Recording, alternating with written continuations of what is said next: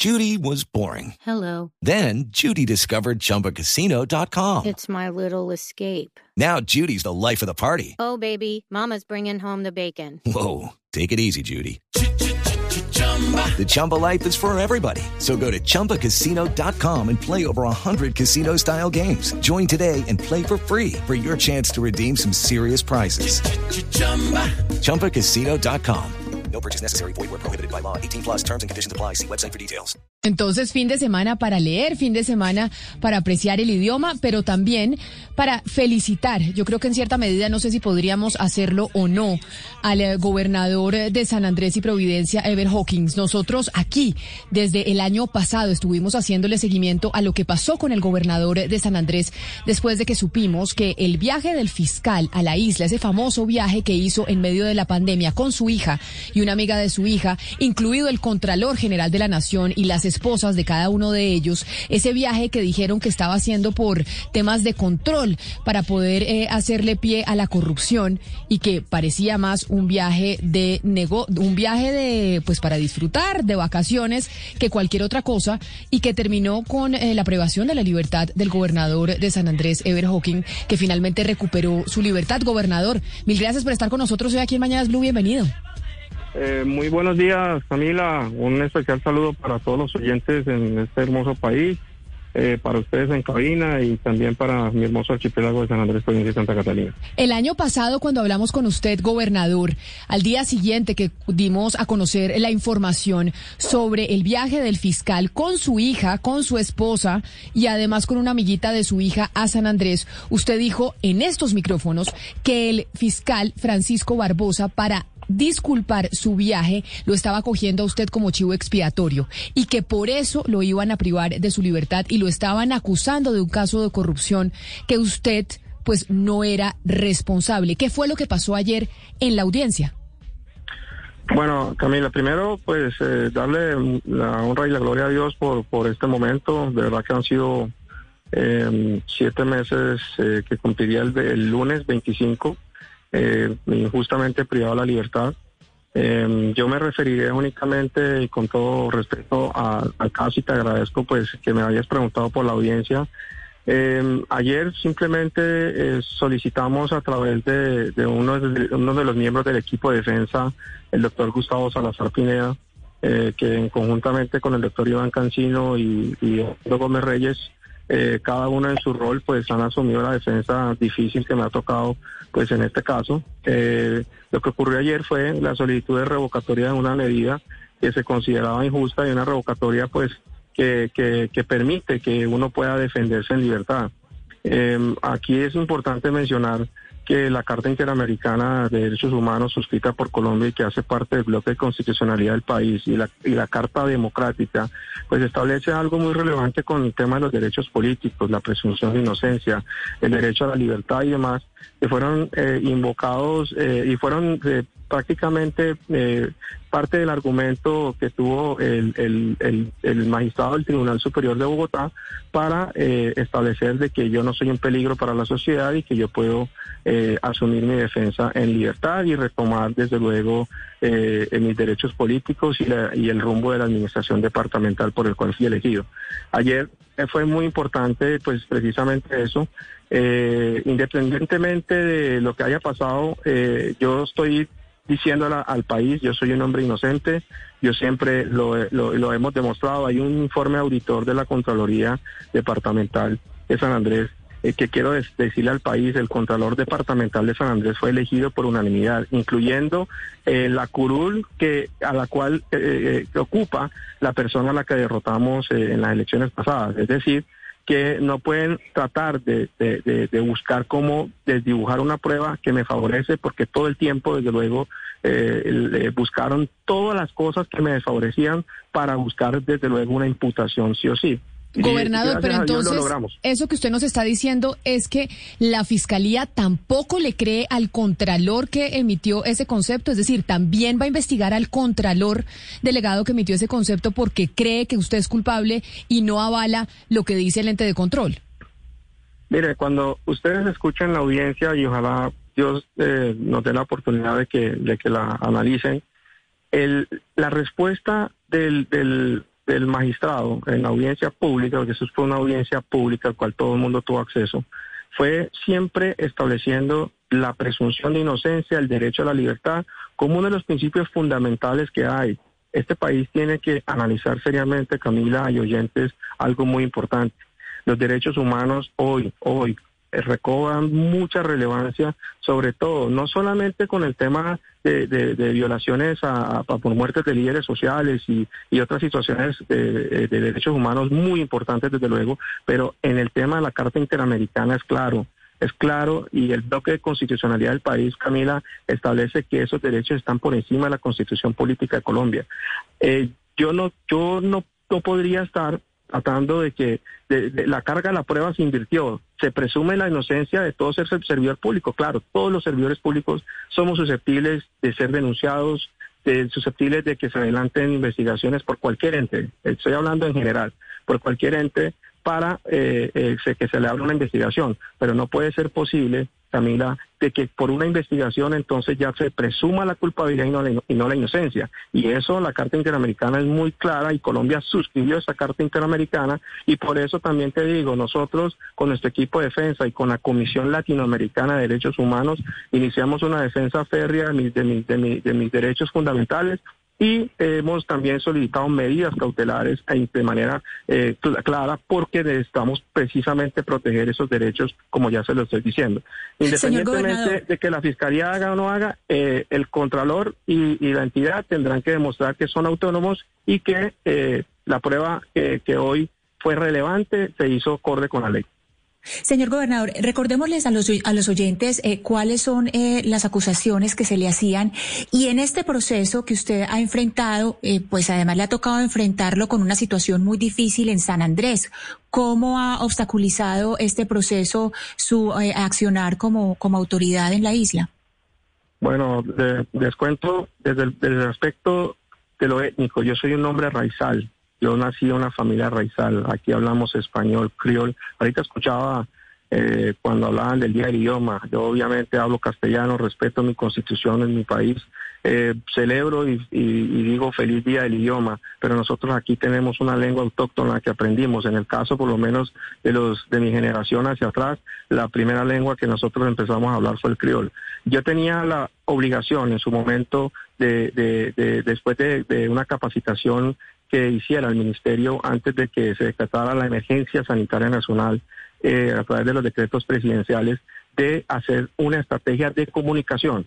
Y la estrategia de comunicación era no hacer promociones radiales ni televisión. Yo no hice nada de eso porque eso, eso era gratuito, pero necesitábamos piezas publicitarias para poder hacer vallas, pancartas, afiches en los supermercados, en todo, todas las estrategias que ustedes no me demoraría aquí, pues, y sé que el espacio es porque es un respeto para ustedes y les agradezco este espacio, pero nosotros nos dedicamos a eso y entonces la Fiscalía le pareció que un contrato de 500 millones en el cual no dimos anticipo, no dimos pago anticipado, el contratista tenía que asumir de su propio pecunio eh, eh, la responsabilidad de dar cumplimiento a los contratos. Y en la liquidación del contrato, de esos solo se ejecutó 407 millones, quedando a disposición 497 o 98 millones de pesos a favor de la entidad territorial.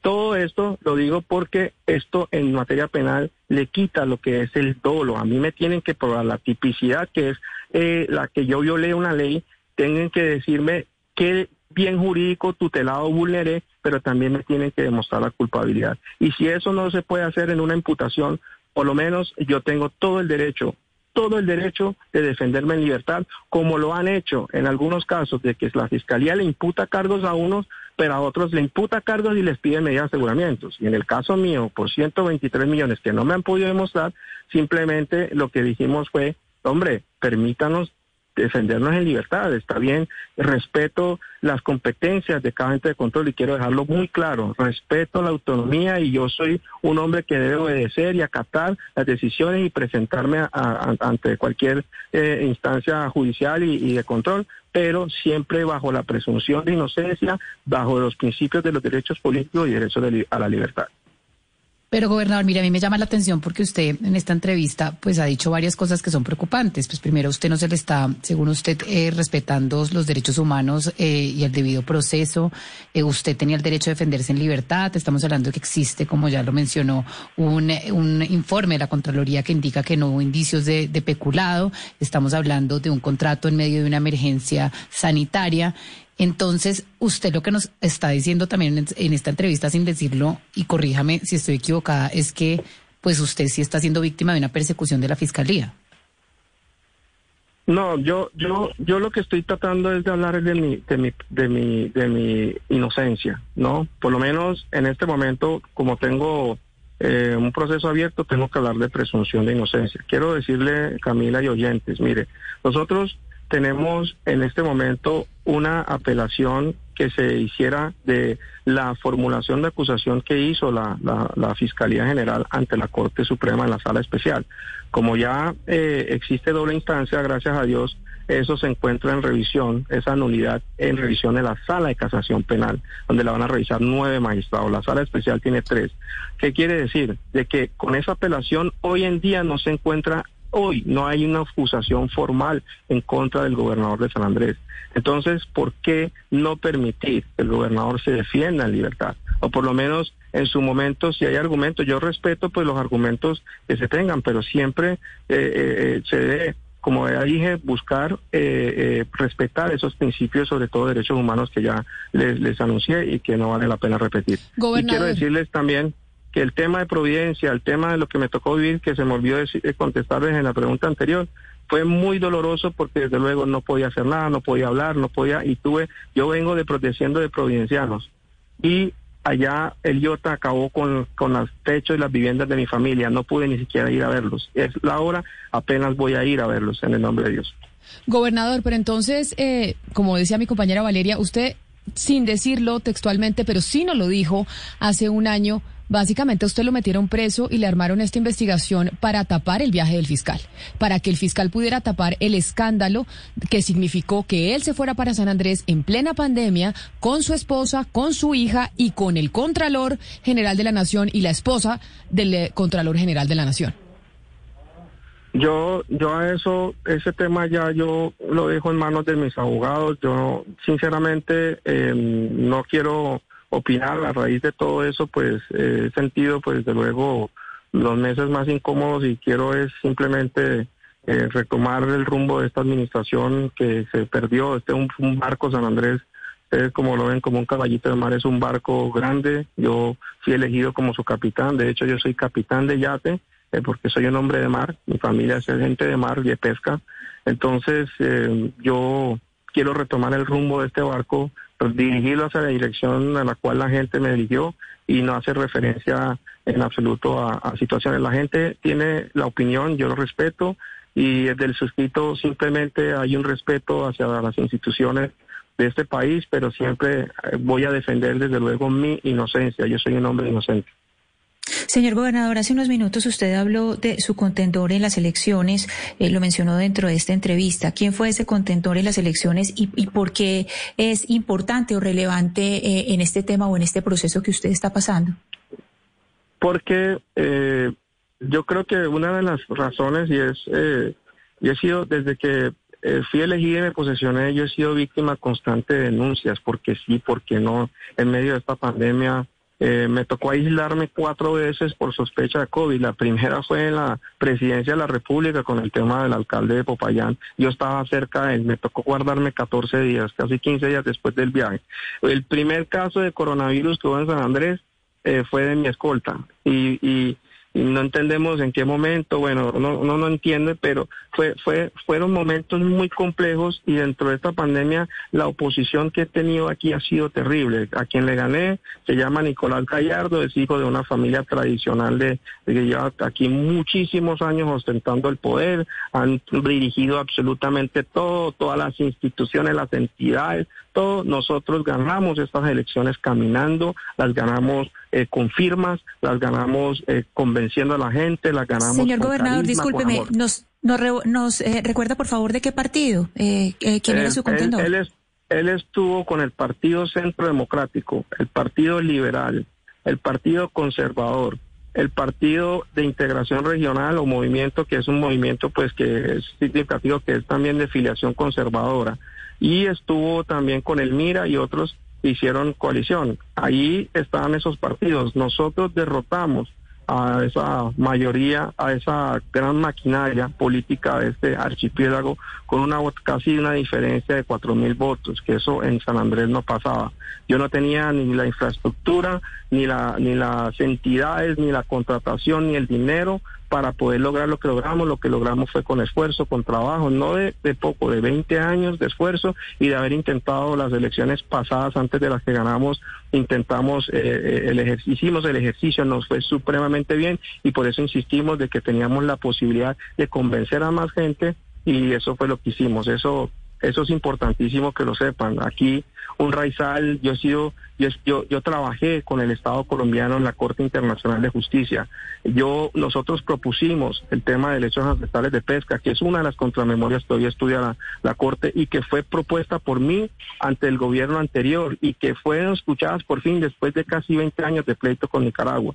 Así que yo he tratado de hacerlo mejor. Amo a mi, a mi archipiélago, defendimos el tema de la expansión del aeropuerto cuando querían sacar a muchos israelíes alrededor de la pista para expandir un aeropuerto. Íbamos a tener un aeropuerto con isla. Todas esas cosas las evitamos y la gente se convenció de que nosotros podíamos hacer las cosas bien. Tenemos muy buena experiencia en la administración pública, tres veces secretario de despacho de Hacienda General y demás. Y bueno, eso entre tantas cosas para, para no, no demorarlos en, en, en esta entrevista, pero eso es lo que nosotros hemos hecho, pues entre otras cosas. Pues gobernador de San Andrés, Ever Hawkins, mil gracias por estar con nosotros, mucha suerte en todo eh, su proceso y que, y que al final pues se haga justicia.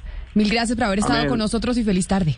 Bueno, Camila, a, todos los que estuvieron en cabina acompañando, acompañándola, eh, muchas gracias a todo el país, a sus oyentes, un abrazo fraternal y especialmente, como siempre, a mi archipiélago querido. Un abrazo, muchas gracias.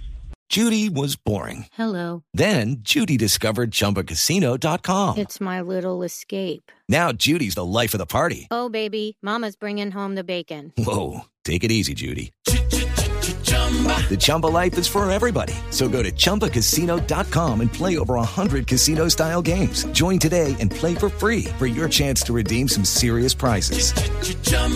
ChumbaCasino.com.